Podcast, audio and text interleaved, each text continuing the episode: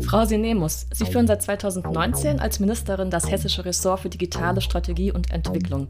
Wir möchten heute gern mit Ihnen darüber sprechen, wie es gelingen kann, politische Strategien für Gestaltung von Digitalität zu entwickeln und umzusetzen.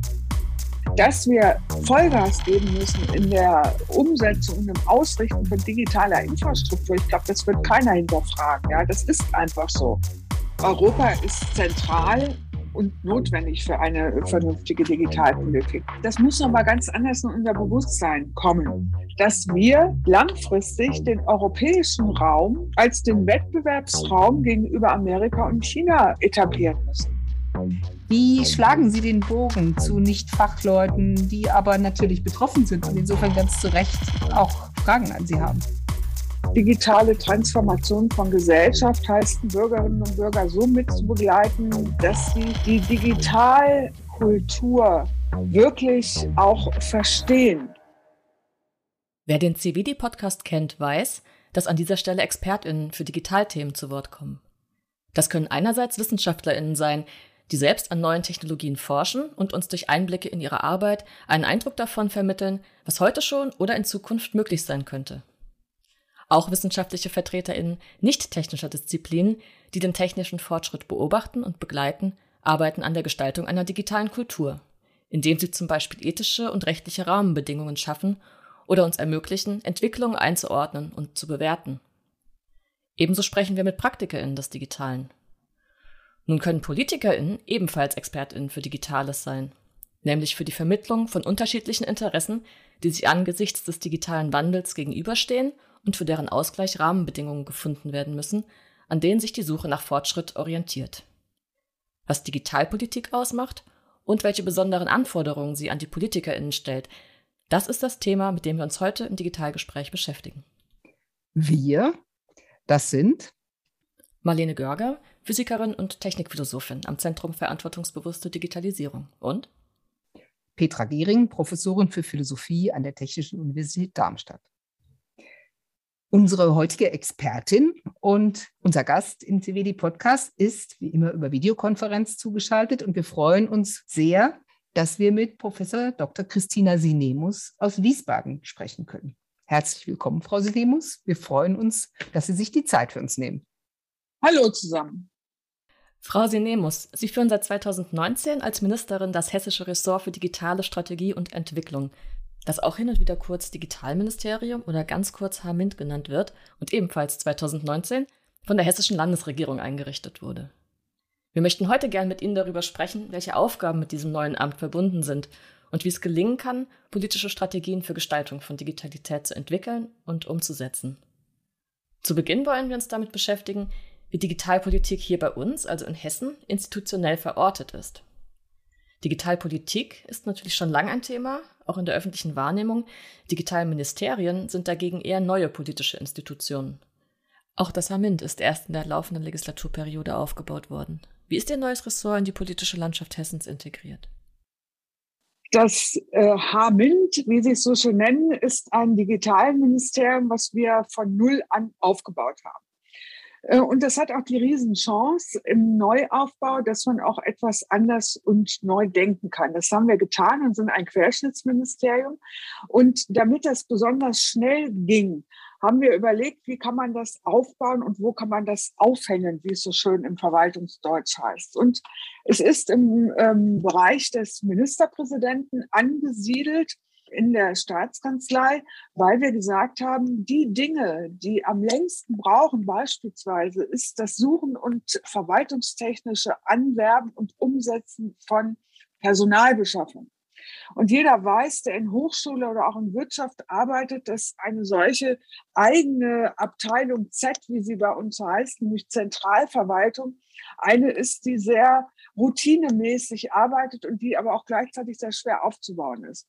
Deswegen haben wir uns entschieden, weil es schnell gehen sollte und wir auch digitales schnellstmöglich, bestmöglich umsetzen wollen, dass im Geschäftsbereich des Ministerpräsidenten dieses H-MINT oder mein Ministerium angesiedelt ist, damit wir die Bereiche Zentrales, nämlich Personalbeschaffung, Raumbeschaffung, all solche Dinge nicht neu aufbauen müssen, sondern mitnutzen können, was im Übrigen auch eine ja, erhöhte Effizienz von Verwaltungsstrukturen bedeutet.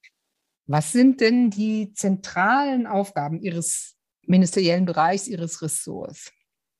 Na, also die zentralen Aufgaben, die durfte ich mir ja selbst ein Stück weit zurechtschneiden, in Anführungsstrichen. Und ich habe die Aufgabe, diesen Digitalbereich aufzubauen, so angenommen, wie ich damals auch mein Startup in der Hochschule gegründet habe. Ich habe mir nämlich angeguckt, was sind die wesentlichen Dinge, die wir voranbringen müssen im Digitalen. Und nachdem mir klar war, welches sind meine Ziele, habe ich mir überlegt, wie ich zu diesen Zielen hinkomme und wie das Digitalministerium zielorientiert aufgebaut werden kann. Was sind meine Ziele? Meine Ziele sind, dass wir schnellstmöglich, bestmöglich die digitale Infrastruktur ausbauen. Das heißt, Mobilfunk, Breitband, all das, was wir jetzt in Zeiten und von Corona auch gemerkt haben, was belastbar sein muss, das war mein erstes großes Ziel, zu sagen, ohne digitale gute Infrastruktur werden wir in keinem anderen Bereich weiterkommen. Deswegen ist das eines meiner ersten Ziele. Das zweite große Ziel war zu sagen, ich möchte einen Ministerialbereich aufbauen, der anders denkt und auch anders agiert. Einen wirklichen Querschnittsbereich, der zu allen anderen Ressorts so eine Art Enabler von Digitalisierung ist. Das heißt, ich nehme nicht den anderen Ministerien ihre Digitalprojekte und das Know-how, was sie ja auch haben, weg. Nein, ich versuche es zu bündeln und zentral zu koordinieren, um damit schneller und zielführender zu sein, aber auch um vielleicht neue Ideen reinzubringen, die die einzelnen Ressorts für sich gar nicht entdecken würden. Das war das zweite Ziel, also Agilität und Wirksamkeit. Das dritte Ziel war, dass ich gesagt habe, um Wirksamkeit und Agilität tatsächlich auch leben zu können, brauche ich ein Stück weit Menschen, die zusammenarbeiten, die es schaffen, von verschiedenen Perspektiven auf ein Thema draufzuschauen. Übersetzt Interdisziplinarität. Das ist wichtig. Und diese Interdisziplinarität in den Teamstrukturen zu integrieren, das ist das dritte große Ziel gewesen. Und jeder weiß, ohne Moos nichts los. Wenn ich nicht das Geld auch äh, versuche bei mir zu haben für das Digitalthema, und die inhaltliche Kompetenz, also monetäre und inhaltliche Kompetenz, dann werden wir nicht weiterkommen. Insofern habe ich mir als Ziel vorgenommen, die Budgethoheit für die Digitalmilliarde zu haben. Und das war ein weiteres Ziel. Und das Letzte ist, dass ich gesagt habe, wir müssen unsere Innovationsthemen der Zukunft so aufsetzen, dass wir schnell und koordinierend vorankommen, in wesentlichen Bereichen wie zum Beispiel künstliche Intelligenz. Das müssen wir aber so machen, dass Digitalisierung nicht nur erforscht wird und dann in Wirtschaft gut angewendet wird, sondern dass es auch verantwortungsbewusst gemacht wird, dass es auf unserer Wertebasis passiert, dass wir die ethischen Aspekte von Technik immer mitdenken können. Es ist wichtig für solche Zukunftsthemen, und das war das fünfte Ziel, Zukunftsthemen so zu verorten, dass man sie auch zukunftsgewandt weiterdenken und umsetzen kann. Und an diesen Zielen orientiert habe ich das Ministerium aufgebaut. Sie haben jetzt diese Querschnittsfunktion äh, beschrieben. Sieht das in anderen deutschen Bundesländern, die auch dezidierte digitale Anstrengungen unternehmen, ähnlich aus? Oder äh, setzt Hessen jetzt beispielsweise andere Schwerpunkte als Bayern oder äh, andere Bundesländer? Da zitiere ich jetzt denjenigen, der mich in einem Townhall-Meeting intensiv als Journalist befragt hat, darüber, wie man digitale Zukunft in Deutschland gestalten sollte. Wolfram Weimer. Und er hat anmoderiert, indem er gesagt hat, viele Bereiche in Nordrhein-Westfalen, in Bayern, aber auch in Sachsen-Anhalt äh, schimpfen sich Digitalministerium, sind aber kein wirkliches Digitalministerium. Und er ist der Meinung, dass das Modell Sinemus das einzige ist, was wirklich ein Digitalministerium sei, da wir das Budget haben, die Budgetgewalt und da wir tatsächlich neu aufgestellt sind und nicht ein weiteres Ressort, was wie in Nordrhein-Westfalen zum Beispiel an das Wirtschaftsministerium mit angedockt wurde und auch tatsächlich eine Bündelungs- und Koordinierungsrolle haben. Das hat das bayerische Digitalministerium so nicht, sondern die haben den Bereich Verwaltungsdigitalisierung ganz stark im Fokus. Insofern ist jedes Bundesland da anders. Es gibt die wenigsten Bundesländer, die ein eigenes Ministerium haben. Bayern, Nordrhein-Westfalen und Hessen zählt dazu. Aber den Zuschnitt, so wie wir es neu aufgebaut haben, das gibt es tatsächlich nur in Hessen. Und ich glaube auch, dass es ein Stückchen Blaupause für den Bund sein könnte. Damit wir uns mal vorstellen können, der Beruf der Digitalministerin, wie sieht denn eine typische Woche in Ihrem Arbeitsleben aus? Tja, also erstmal habe ich schon ein Störgefühl, wenn Sie sagen, der Beruf der Digitalministerin. Also da fühle ich mich gar nicht wohl drin, weil äh, ich komme aus der Wirtschaft. Ich habe eigentlich immer nur aufgebaut und vorangetrieben und umgesetzt. Und dieser Beruf Politikerin, das passt eigentlich gar nicht zu mir. Das will ich mal so in Ihrer Frage trotz alledem vor die Klammer ziehen. Aber interessanterweise ist die Woche, wenn ich das jetzt mal vergleiche mit meinem vorherigen Leben, an manchen Stellen geordneter. Also der typische Montag ist eigentlich der Besprechungstag. Und der Besprechungstag fängt an, indem erstmal intern gesprochen werde, also ich mit meinem Büro, äh, mit meinem Team, indem ich mich dann mit dem Staatssekretär abspreche, dem Aufgaben gebe, wo er sich drum kümmern soll oder auch nachfrage, was äh, in seinem Bereich gerade stattgefunden hat, was ich wissen sollte und wo man vielleicht auch gemeinsam Dinge voranbringt, indem ich mit meiner Büroleiterin die Woche durchgehe und überlege, wo müssen wir vielleicht Dinge umplanen. Dann findet die Kabinettssitzung statt, dann findet die Koalitionsrunde statt. Also der Montag ist der Besprechungstag.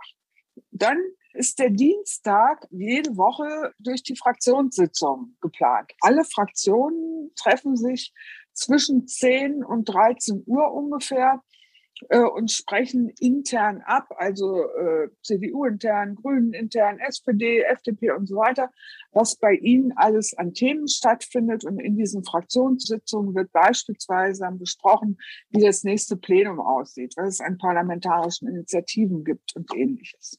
Dann finden die Arbeitskreissitzungen auch in der Regel an diesen Dienstagen statt, sodass dann der Dienstag mit eher den Arbeitskreisen, dem politischen, parlamentarischen Raum mindestens zur Hälfte gefüllt ist. So, und der Rest der Woche, der wird dann verplant mit Terminen, indem man entweder mit den Abteilungen und den Projektteams Rücksprachen hat und die nochmal so ein bisschen einsteuert, in dem Pressetermine stattfinden und ich öffentlichkeitswirksame Dinge auf den Weg bringe, indem ich im Idealfall zu Corona ging das natürlich nicht so gut, durch Hessen fahre und auch gerne mal in Berlin und in Brüssel meine Aktivitäten, die ich dort durch die Spiegelreferenten angestoßen habe, umsetze.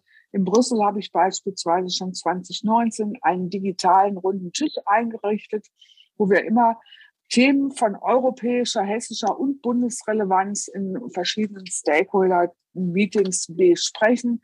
In Berlin war ich jetzt gerade wieder, wo wir dann zum Beispiel uns einsetzen, dass die digitale Infrastruktur durch neue Förderprogramme so aufgestellt wird, dass die auch sinnvoll eingesetzt werden, dass die Aufgreifschwelle fällt, dass äh, das Telekommunikationsgesetz in der Novellierung auch unsere Aspekte mit berücksichtigt. All das mache ich außerhalb dieser festgelegten Montags- und Dienstagstermine. Das ist äh, sehr anschaulich. Wenn Sie zu Themen Schwerpunkte setzen, jetzt also zu konkreten Themen. Sie haben ja eben schon angedeutet, dass äh, sich im Feld des Digitalen die Welt sehr schnell ändert und eine Menge los ist, auch viel äh, Aktualität und Agilität im Spiel ist. Wie finden Sie Themen, zu denen Sie dann beschließen, Schwerpunkte zu setzen? Ich finde die Themen nicht, sondern ich habe die Themen eigentlich von vornherein festgelegt, indem wir nämlich die Themen, die ich vorhin unter dem Ziel Nummer fünf, nämlich die Zukunftsthemen und die Innovationsthemen, die ich für wesentlich halte, bei uns im Digitalministerium neu aufgestellt haben oder gebündelt haben.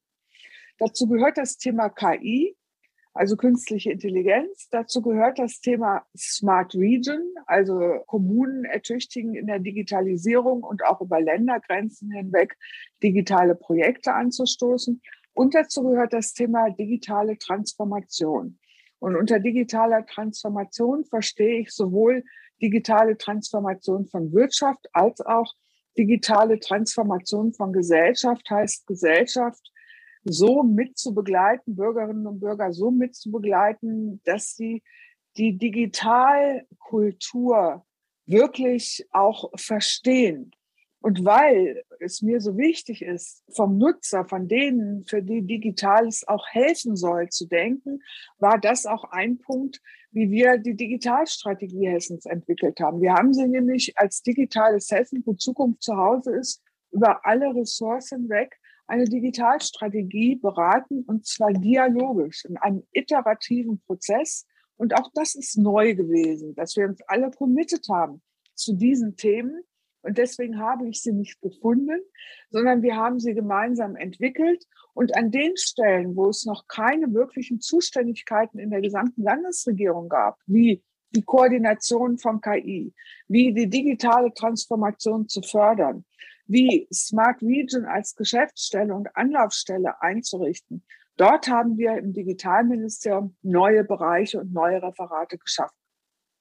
Wie erleben Sie denn den politischen Austausch zu Digitalthemen über die Ministerien und die Ressorts hinweg und auch andere politische Institutionen? Also man kann sich ja vorstellen, auf der einen Seite brauchen die Kommunen ganz grundlegende Dinge, Hardware, Glasfaserausbau, äh, mobiles Netz und auf der anderen Seite erwarten ja auch Unternehmen und die Wirtschaft spezielle Unterstützung. Gibt es da bei der politischen Prioritätensetzung zwischen den Ministerien große Kontroversen oder besteht da auch in gewissen Punkten Einigkeit? Also ich sag mal so, am Anfang haben alle mich, glaube ich, eher als so ein störendes neues Element empfunden. Jetzt kommt da eine von quer rein, die kennt diesen ganzen politischen Alltag überhaupt nicht, die baut jetzt hier was Neues auf. Und dann hat die auch noch das gesamte Budget. Hm, das hat erstmal zu so einer gewissen Skepsis bis Abwehrhaltung geführt, was ich voll nachvollziehen kann. Wir haben aber, glaube ich, es geschafft, schon nach dem guten ersten Jahr den Ressorts deutlich zu machen, dass wir nicht dafür da sind, um ihnen was wegzunehmen, sondern dass wir dafür da sind, um gemeinsam Zukunft besser zu machen für nämlich unsere Zielgruppe. Und das sind alle die Bürger, die hier in Hessen leben. Ist für alle die besser zu machen. Das ist unsere Aufgabe. Und deswegen sind wir auch immer wieder mit den Ressourcen in den Dialog gegangen und haben gesagt, wo können wir gemeinsam im Digitalen etwas besser machen? Und ich nenne mal so drei Beispiele, dass man das auch verstehen kann. Wir haben das Digitalbudget, hatte ich ja gesagt, und durch dieses Digitalbudget können wir steuern. Wir können es umswitchen, wir können es zum Teil erweitern, wenn wir den Finanzminister freundlich bitten, da auch Rücklagen mitnutzen zu dürfen. Wir haben die Möglichkeit hier ein Steuerungsinstrument zu haben. Und wenn ich zu den Ressorts gehe und sage, pass mal auf, lieber Sozialminister, im Zuge von Corona wäre es doch einfach gut, wenn wir die gesamten Pflegeheime ausstatten würden mit iPads. Ja, so dass die kommunizieren können mit ihren Verwandten, mit ihren Freunden, mit Familie, mit all denen, die sie jetzt nicht mehr besuchen können. Dann sagt der Sozialminister, ich habe kein Budget dafür. Ich habe auch im Moment keine personellen Ressourcen, um sich darum zu kümmern, weil es ist ein langer Verwaltungsweg, sowas zu beantragen, Gelder zu bekommen und es anzuschaffen und zu verteilen. Und da habe ich gesagt, wenn du die Idee für gut empfindest, dann kümmere ich mich drum. Und das habe ich gemacht. Wir haben das Geld beschafft, wir haben die Geräte beschafft, wir haben mit dem Finanzminister geredet. Und dann, als es soweit war, habe ich zum Sozialminister gesagt, jetzt gehen wir aber gemeinsam los und verteilen die Geräte. Und das zeigt vielleicht so ein bisschen, wie meine Haltung auch ist. Ich möchte gerne auf Augenhöhe Gesprächspartner und Enabler, Ermöglicher für die Ressource sein. Anderes Beispiel. Im Zuge der gesamten ja, Budgetvergabe, Haushaltsberatung haben wir gesehen, dass das Wissenschaftsministerium auf das Themenfeld Quantencomputing doch nicht so viel Budget zur Verfügung hatte, wie es eigentlich nötig wäre. Da haben wir uns dafür eingesetzt, dass wir hier genug Budget haben und so können wir dieses Thema Quantencomputing gemeinsam vorantreiben. Künstliche Intelligenz. Wir haben gesagt, wir wollen ein Forschungsinstitut haben hier in Hessen. Und hier haben wir initiativ das Wirtschaftsministerium und das Wissenschaftsministerium an einen Tisch bekommen und haben gesagt, lasst uns gemeinsam in KI in Hessen investieren. Und so war es auch. 38 Millionen haben wir in Hessen AI investiert, um hier zusammen Hessen AI nicht nur auf den Weg zu bringen, auch gemeinsam zu dritt anzukündigen. Und letztes Beispiel, an der Schnittstelle zur Schule ist wirklich viel, was liegen geblieben ist, was schneller vorangehen muss. Und so habe ich es geschafft, dass wir in den letzten zwei Jahren die gigabitfähige Anbindung von Schulen mehr als verdoppelt haben. Aber der Anschluss reicht ja nicht nur, sondern ich muss auch in Bildung investieren.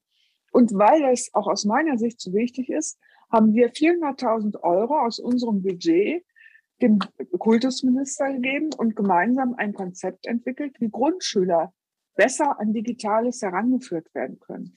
Und so haben wir vor ein paar Wochen den sogenannten Digitrack auf den Weg gebracht. Das ist, ja, wie das Wort so schön sagt, ein fahrendes digitales Lernlabor, was jetzt unterschiedliche Grundschulen besuchen wird und die Grundschüler dort lernen zu programmieren, wie Roboting funktioniert oder auch wie sie einen Film digital schneiden können.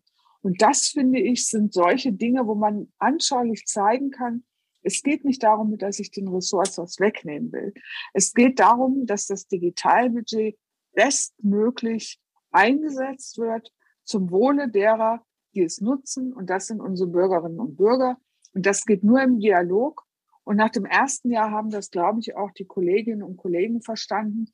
Und so passiert es mir jetzt, dass sie mich sogar auch proaktiv anrufen und sagen, sag mal, kannst du uns nicht helfen in dieser einen oder anderen Sache? Oder sag mal, wie findest du denn diese Idee? So dass es wirklich zu einem Austausch kommt und wir langfristig digitales Hessen wirklich in die Zukunft denken können.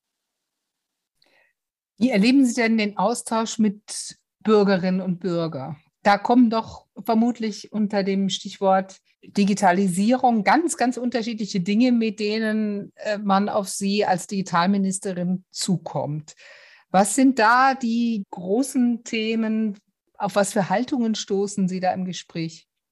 Also leider habe ich ja das direkte Gespräch in den letzten, in der Corona-Zeit nicht so direkt führen können. Und das hat mir auch sehr leid getan, weil mir es einfach auch totalen Spaß macht. Eine der letzten ja, Bürger Roundtable, die ich erinnere, habe ich auf der Almhütte interessanterweise, auf der Alm in Kassel gemacht. Auch da gibt es eine Alm. Und wir haben Bürgerinnen und Bürger eingeladen, mit uns über KI zu sprechen. Und die kamen auch. Und da habe ich von der ganzen spannenden Breite von, ich habe Angst vor diesem Thema, ja, warum soll künstliche Intelligenz mir meinen Arbeitsplatz wegnehmen, bis hin zu einer Wurstfabrikantin in äh, Kassel, die umgestellt hat auf totalen Digitalvertrieb und totales digitales Marketing, äh, bis hin zu Bürgerinnen und Bürgern, die gesagt haben, ich verstehe überhaupt nicht, wovon sie sprechen, alles erlebt. Und genau das ist auch die Spannweite, mit der ich zu tun habe. Von denjenigen, die sagen, ich will keinen Mobilfunkmasten, aber gleichzeitig Verbindung haben möchten, über diejenigen, die sagen, jetzt macht endlich mal Förderprogramme und investiert in uns, bis zu denen, die sagen, bloß keine Förderprogramme, sondern lasst uns mal lieber alleine machen, bis hin zu denen, die sagen, Ei, ich bin so froh, dass du da bist und mir das heute mal erklärt hast. Erlebt man eigentlich alles. Das war jetzt schon eine halbe Antwort auf mhm. die Frage, die sich mir noch nahegelegt hat. Wie, wie machen Sie das mit den Nichtfachleuten? Das ist ja schon sehr schnell ein spezialistisches Thema. Digitaltechnologie und äh, Daten und äh, Gesetzgebung möglicherweise auch, die sich darauf bezieht. Wie schlagen Sie den Bogen zu Nichtfachleuten, die aber natürlich betroffen sind und insofern ganz zu Recht auch Fragen an Sie haben? Ich versuche es so einfach wie möglich zu erklären, äh, so anschaulich wie möglich zu erklären. Ich nenne jetzt mal ein Beispiel aus meinem Umfeld. Also als ich Digitalministerin wurde und das meiner Mutter, die pflegebedürftig im Heim nicht erklärte, hat die mich gleich gefragt, was ist das denn? Und dann habe ich gesagt, weißt du, was das ist? Hm. Du bist jetzt hier im Pflegeheim und die Pflegerin bringt dir dein Essenstablett. Und vielleicht ist es zukünftig so, dass die Pflegerin von einem Pflegeroboter unterstützt wird. Und da hat sie gleich gesagt, das will ich aber gar nicht. dann habe ich gesagt, warum willst du das denn nicht? Weil es kein Mensch ist. Ja, weil es kein Mensch ist. So, und so kamen wir ins Gespräch. Und dann habe ich versucht, deutlich zu machen, dass es nicht darum geht, die Pflegerin gegen einen Roboter zu ersetzen. Und habe gesagt, wenn die Pflegerin jetzt den Roboter hätte, der ihr das Essen anreichen kann, damit sie dir das Essen geben kann, dann ist es vielleicht eine Möglichkeit, wo du auch den Roboter sogar positiv wahrnimmst. Oder wenn die Pflegerin dich nicht mehr aus dem Bett hebt in den Rollstuhl, sondern das ganz bewusst ein Pflegeroboter macht, um die Pflege zu erleichtern. Vielleicht ist das auch etwas, wo Digitalisierung und künstliche Intelligenz dir wirklich weiterhilft. Und das hat sie verstanden. Was vielleicht auch ganz einleuchtend ist, ich habe während meiner Sommerreise, ich weiß nicht wie viel, aber ganz schön viele Startups, aber auch Vereine besucht, die von uns Geld bekommen, um ihre Sportvereine zu digitalisieren. Ganz platt, Geräte anzuschaffen, digitale Verteiler zu erstellen, einzuladen zu virtuellen Konferenzen und Vereinstreffen. Auch das ist vielleicht anschaulich und verständlich. Und das ist mein Weg, immer die dort abzuholen, wo sie auch in ihrem Alltagsumfeld stehen und möglichst alltägliche Beispiele zu finden, um Digitales besser zu verstehen. Gibt es besonders hartnäckige Themen, also besonders schwierig rüberzubringen oder besonders missverständnisträchtig? Ja, ein Thema, also zwei Themen. Das eine ist ein sehr strittiges Thema, ist immer wieder das Thema Mobilfunk, ja, die dann sagen wollen, nein, ich will keinen Masten, aber gleichzeitig äh, angebunden sein wollen. Dieses typische NIMBY-Syndrom. Und das zweite, über das wir wirklich viel diskutieren, ist das Thema DSGVO. Die einen sagen, ich möchte Daten ganz sicher haben. Das sind aber gleichzeitig diejenigen, die sagen, ich will aber auch innovativ sein. So, und wenn man dann mal hinterher fragt und sagt, also wenn ich wirklich eine ganz, ganz strenge Datenverordnung habe, die nichts mehr möglich macht, ähm, würden Sie das akzeptieren? Und dann sagt er ja, dreht sich um und bestellt zur selben Zeit bei Amazon ähm, die nächste Bücherkiste, ja. Dann ist das so ein Feld, in dem wir, glaube ich, noch ganz viel Arbeit haben im Erklären. Was heißt denn das eigentlich Datensicherheit? Was heißt eigentlich Datenmenge und Datennutzung, ja, weil eine Menge an Daten ist nicht gleich äh, ein hohes disruptives Potenzial zu haben, sondern eigentlich sind es eher dann die Datenqualitäten, die helfen, innovativ zu sein.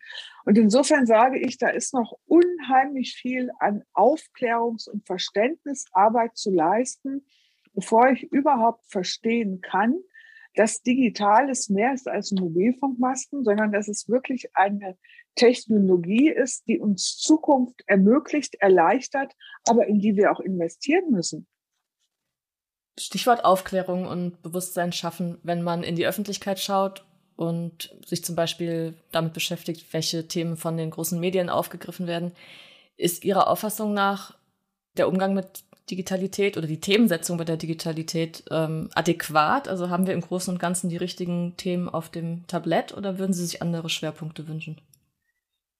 Ich würde mir weder noch wünschen, denn ich glaube, was, was ganz anderes fehlt. Ich glaube, das Grundverständnis von dem, wie wir mit Zukunftstechnologien umgehen und wie wir sie auch begreiflich machen müssen, ist an ganz vielen Stellen noch nicht gelegt. Die Digitalisierung genauso wie das Thema Life Science äh, sind so Buzzwörter, die erstmal aufgeklärt werden müssen. Und ich glaube, dass an ganz vielen Stellen überhaupt noch nicht klar ist, was ist denn Digitalisierung? Ja? Was verstehen wir denn überhaupt darunter? Diese Schwerpunktsetzung in Digitalität kann ich ja nur dann als sinnvoll oder weniger sinnvoll betrachten, wenn ich überhaupt erstmal sage, wovon spreche ich denn hier? Und ich spreche ja, wenn ich über Digitalisierung spreche, einerseits über tatsächlich die Anbindung an Netz, nämlich Breitband, Mobilfunk, 5G dann später und Ermöglichung von autonomem Fahren. Ich spreche, wenn ich von Digitalisierung spreche, genauso über Spielregeln im digitalen Raum. Ja, also wie kann ich Fake erkennen? Warum mache ich überhaupt Fake? Was ist Cybersicherheit? Wie wollen wir miteinander umgehen? Das ist ja auch ein Teil von Digitalisierung. Und erst wenn ich für mich definiert habe, dass dieses zwei wesentliche Bausteine sind, kann ich doch dann über Anwendungsmöglichkeiten sprechen. Sei es Bildung, sei es Gesundheit, sei es Wirtschaft. Und insofern finde ich, es gibt kein richtig oder falsch, sondern ich glaube, dass wir viel mehr investieren müssten, in die Basis legen, was wir überhaupt unter Digitalisierung verstehen, bevor ich dann bewerten kann, ob wir die Schwerpunkte richtig setzen. Das würde aber vermutlich schon heißen, dass das Thema eher noch mehr Raum einnehmen sollte, ja. als es jetzt schon tut. Ja, bin ich felsenfest davon überzeugt und ich bin nach wie vor, weil wir es vorhin hatten, auch davon überzeugt, dass auch, klar, ich habe es jetzt gemacht, aber ich glaube, dass es ganz wichtig ist, das Ganze als Querschnittsbereich aufzusetzen, zu verstehen und auch so zu leben. ist ja auch eine Haltungsfrage, wie ich mit diesem Thema umgehe. Und wenn ich mich als Service Provider, als Enabler, als Diskussionspartner für Ermöglichung von Projekten verstehe und das tue ich, dann ist es auch etwas, was ich mit allen Ressortkollegen sinnvoll umsetzen kann. Und dass wir Vollgas geben müssen in der Umsetzung und im Ausrichten von digitaler Infrastruktur, ich glaube, das wird keiner hinterfragen. Ja, das ist einfach so. Und deswegen sage ich, die Zuständigkeit digitale Infrastruktur, die wir hier bei mir gebündelt haben, nämlich Mobilfunk, Breitband äh, und die Regulierung an einer Stelle zu haben, um dann umsetzen zu können, digitale Infrastruktur, das ist richtig. Und die Haltung, sich als Querschnittsministerium zu verstehen. Und meine Aufgabe ist es, das Budget gut und sinnvoll und effizient einzusetzen und mit jedem Ressortkollegen zu überlegen, wie können wir das gemeinsam bestmöglich tun. Das ist ein neues Selbstverständnis von Querschnitt und von auch einem Ressort. Aber nochmal auf die, auf die Bürgerinnenperspektive gewendet, dass äh, sozusagen die professionelle Sicht erstmal auch bedeutet, sich dem hundertprozentig zu widmen und auch ein neues oder breites Grundverständnis sich zu erarbeiten, das leuchtet sofort ein. Aber wie groß soll der Raum des Themas digitaler Wandel im Alltag der Bürgerinnen und Bürger sein? Sollte das auch stärker diskutiert werden oder ja. könnte man sagen, naja, ein technischer Wandel vollzieht sich eigentlich dann am besten, wenn sozusagen alles glatt läuft und man macht einfach und steigt um und nicht drüber reden heißt, es klappt alles? Nein, das meine ich halt mit Querschnittsbereich. Ja. Es ist ein Querschnittsbereich, der unser gesamtes Alltagsleben in der Zukunft ändern wird. Angefangen von einem vielleicht Lernassistent bis hin zum Pflegeroboter, bis hin zu Wertschöpfungsketten, die ich in Wirtschaft neu denken und neu aufsetzen muss, wird Digitalisierung zu einem wesentlichen Bestandteil werden, der unseren Alltag verändert. Und weil dem so ist, müssen wir diesem Thema, und zwar im Kontext einen deutlich größeren Raum einräumen. Es wird sich Gesundheit ändern, indem ich bessere Medizin machen kann, wenn ich mir angucke, wie ich Daten auslesen und nutzen kann, indem ich aber auch andere Formen von Gesundheit und Diagnose möglich mache, indem ich zum Beispiel meine gesammelten Werke an Röntgenbildern einem zur Verfügung stellen könnte, der das aufsummiert und dann schaut, okay, wie kann ich hier ähm, detaillierter und spezifischer Diagnose machen und damit natürlich auch eine andere Form von Prävention ermöglichen. Indem ganz platt der Landarzt sich auch in virtuellen Sprechstunden wiederfindet. Ja, insofern es gibt zu jedem Bereich, der unseren Alltag, der unser Leben ausmacht, so viel an Veränderungspotenzial mit Digitalisierung, dass ich glaube, dass dieses Themenfeld noch viel zu wenig diskutiert und viel zu wenig auch praktisch ähm, erläutert und den Bürgerinnen und Bürgern nahegebracht wird. Ich springe nochmal zum politischen Bauplan Ihrer Arbeit und auch vielleicht zu den äh, Orten, an denen die Musik dabei spielt. Sie haben Europa vorhin schon erwähnt. Wie wichtig ist Europa für eine gute Digitalpolitik? Und wo ist Europa wichtig? Europa ist zentral und notwendig für eine vernünftige Digitalpolitik. Und das muss noch mal ganz anders in unser Bewusstsein kommen, dass wir langfristig den europäischen Raum als den Wettbewerbsraum gegenüber Amerika und China etablieren müssen. Und das können wir nur, indem wir ein europäisches Verständnis von Digitalisierung haben. Und dazu gehört einerseits das Thema Regulierung, Dazu gehört aber andererseits auch eine Basis, ein Wertesystem, mit dem wir regulieren und mit dem wir disruptiv und innovativ in die Zukunft investieren. Und deswegen wird es nachher Europa sein, die im Weltwettbewerb einen speziellen USP zu entwickelt haben. Und da dürfen wir nicht China hinterherrennen oder Amerika kopieren, sondern müssen wir auch unseren europäischen Weg finden. Einerseits die hochinnovativen Technologien weiterzuentwickeln, aber nie zu vergessen, wo wir herkommen. Nämlich unsere Wertebasis, unsere Verantwortung, unser Vertrauen in Technik so zu integrieren in den Innovationsprozess, dass die Regulierung das ermöglicht. Und das ist wesentlich. Und da helfen auch keine Nickeligkeiten innerhalb von Bundesländern, wer ist besser als, sondern da muss der Bund in Europa Signale für Gesamteuropa setzen. Und da brauchen wir Digitalpolitik von Europa aus über den Bund in die Länder und nicht umgekehrt. Man stellt sich ja auch immer vor, dass global aktive und vielleicht auch wichtige deutsche Digitalunternehmen auf die Politik zugehen und dann vielleicht auch in einem deutschen Bundesland wie Hessen Einfluss suchen. Haben Sie den Eindruck, dass es sowas wie eine Digitallobby gibt?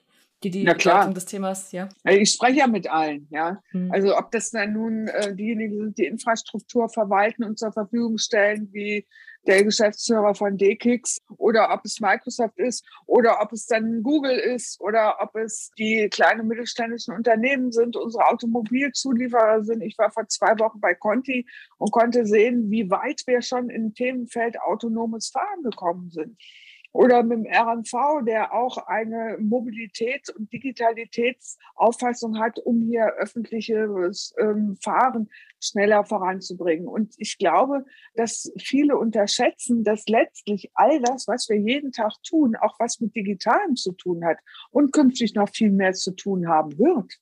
Wo ist denn dann der Einfluss, den Sie als Politikerin auf die wirtschaftlichen Entwicklungsprozesse nehmen können, besonders groß? Und wo vielleicht auch noch nicht groß genug? Ich kann als Digitalministerin in den Bereichen, in denen ich zuständig bin, natürlich am meisten bewirken. Das ist die digitale Infrastruktur und das ist die Koordinationsaufgabe für das Thema digitale Transformation und auch KI. Ich will und möchte mit den Kollegen gemeinsam auch schauen, dass wir hier in unserer Umsetzung der Digitalstrategie, und das ist die, die wir über alle Ressourcen wegberaten haben, natürlich gemeinsam umsetzen. Und deswegen wirke ich nie alleine, außer in den Themenfeldern, in denen ich alleine zuständig bin, digitale Infrastruktur, Koordination, KI, wirke ich nur gemeinsam mit den anderen Kollegen. Und das, glaube ich, ist auch das Erfolgsrezept für die Zukunft, dass man Querschnitt denkt, lebt und auch in der Haltung unterwegs ist, dass man gemeinsam umsetzt dann kann ich natürlich auch wirken, indem ich in dem Konzert der Digitalpolitiker aller Bundesländer unsere Programme vorstelle und sage, so machen wir es und vielleicht können wir an der einen oder anderen Stelle uns viel besser und auch viel schneller abstimmen. Ich hätte mir zum Beispiel gewünscht, dass dieses ganze Thema Impfen oder auch Nachverfolgen und all das, was wir in Zeiten von Corona jetzt erlebt haben, orchestriert wird vom Bund und so, dass es gemeinsam zur selben Zeit in allen Bundesländern gleich umgesetzt wird. Kann es aber nicht, weil es kein ausgesprochenes Digitalministerium gibt, was alle anderen orchestriert. Es gibt keine Digitalministerkonferenz. Wir haben ein lockeres, informelles Treffen der D16. Und das sind so Dinge, wo ich glaube, muss Digitalpolitik der Zukunft noch wirksamer werden, indem mehr koordiniert, orchestriert wird, aber insbesondere Digitales nicht als Silo, sondern als wirklicher Enabler und Querschnittbereich begriffen und gelebt wird. Eine Frage, die jetzt noch mal ganz woanders ansetzt. Ähm, Sie haben ja in Ihrem Amt keine Vorgängerin. Ist das eher ein Vorteil oder eher ein Nachteil? Ich empfinde es für mich als Vorteil, weil man wirklich auch neu denken kann. Von anderen werde ich mal ganz mitleidig angeschaut und gesagt, du Arme, du musst das jetzt ganz neu machen und wirst natürlich für alles verhauen, weil alle sagen, hast du nicht richtig gemacht, weil man kann ja alles kritisieren. Ich kann ja alles nicht richtig gemacht haben. Aber ich persönlich bin bisher mit der Haltung dran gegangen und auch nur deswegen habe ich mich auch getraut, das zu tun, dass für mich immer Zukunft auch gestalten und auch Fehler machen dürfen heißt. Ja, also Fehlerfreundlichkeit kennen wir in Deutschland gar nicht. Wenn ein Start-up-Unternehmen scheitern sollte, dann ist das ein Malus. Ich empfinde es nicht als Malus, sondern ich werde mit Sicherheit nicht alles richtig gemacht haben im Aufbau und Gestalten eines neuen Ministeriums. Aber ich habe es halt gemacht. Und dann können nachher andere sagen, okay, die Stelle hätte ich anders gemacht. In Ordnung. Kann man ja auch nachjustieren. Aber erstmal muss man es machen. Und deswegen sehe ich es als Vorteil, überhaupt etwas machen zu dürfen und äh, bin auch wirklich da demütig gegenüber einem Ministerpräsidenten, der gesagt hat, ich hole da jetzt mal eine Quereinsteigerin rein, so eine Entscheidung zu treffen, äh, jemand nicht aus Verwaltung, der keine Erfahrung hat und noch nie Ministerin war, ähm, ein solches neues Feld bestellen zu lassen, auch das ist schon sehr mutig. Hat sich in Ihrem Umgang mit digitalen Produkten, in Ihrem privaten Umgang mit digitalen Produkten etwas geändert, seit Sie aus der Perspektive der Ministerin Digitalität professionell bearbeiten? Haben Sie da Ihr Verhalten an der einen oder anderen Stelle verändert, absichtlich oder so unterschwellig ja. motiviert? Hat sich, habe ich. Ich gucke viel mehr auf ja, Umgang zum Beispiel mit Social Media oder auf dieses Thema Fake. Ja? Also ähm, auf dieses Thema Vermittler oder direkter Dialogpartner. Also ich, ich betrachte das Medium, das Medium Internet äh, und die Möglichkeiten, die ich damit habe, an manchen Stellen kritischer, an manchen Stellen aber auch positiver. Ja, ich weiß jetzt, dass zum Teil, wenn ich in einer Warteschleife weitergeleitet werde, ich da ein Chatbot habe und eben keine Person unbedingt habe und finde das nicht negativ, sondern positiv. Ich äh, gehe bewusster an manchen Stellen auch mit meinen Geräten um und lege auch ganz bewusst abends zum Beispiel mein Gerät nicht neben mein Kopfkissen, sondern lege es weg, weil ich sage, ich muss auch Grenzen setzen ne, und sagen, okay, jetzt ist das eine und jetzt ist das andere. Und insofern gehe ich bewusster, reflektierter, aber auch an manchen Stellen kritischer um mit dem Digitalthema. Was würden Sie dann als die wichtigste Erkenntnis beschreiben, die Sie als Digitalministerin gewonnen haben bisher? Ach, da gibt es nicht nur eine. Die wichtigste Erkenntnis in dem Digitalministerium ist wirklich, dass Digitalisierung weniger eine technische als eine Haltungsfrage ist.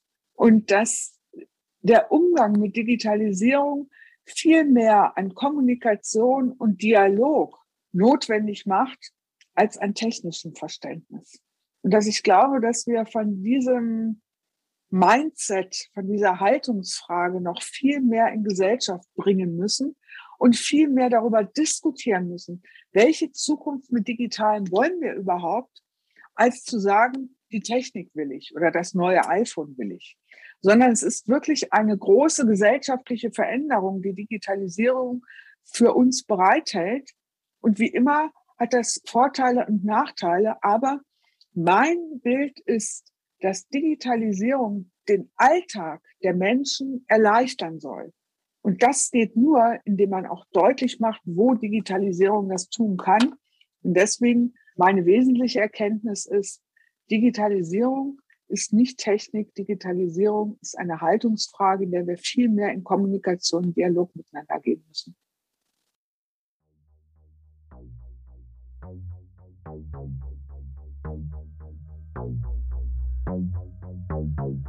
Damit ist dieses Digitalgespräch zu Ende. Wir bedanken uns bei Christina Sinemus, der hessischen Ministerin für digitale Strategie und Entwicklung, für das spannende Gespräch. Viele Grüße nach Wiesbaden. Dank auch Ihnen, liebe Zuhörerinnen und Zuhörer, für Ihr Interesse und Ihre Aufmerksamkeit. Das Digitalgespräch verabschiedet sich jetzt in die Winterpause und meldet sich am 11. Januar zurück. Bis dahin wünschen wir Ihnen schöne Feiertage und alles Gute fürs neue Jahr. Wenn Sie mögen, hören wir uns Mitte Januar wieder zur nächsten Folge des Digitalgesprächs, dem Podcast von CVD, dem Zentrum Verantwortungsbewusste Digitalisierung.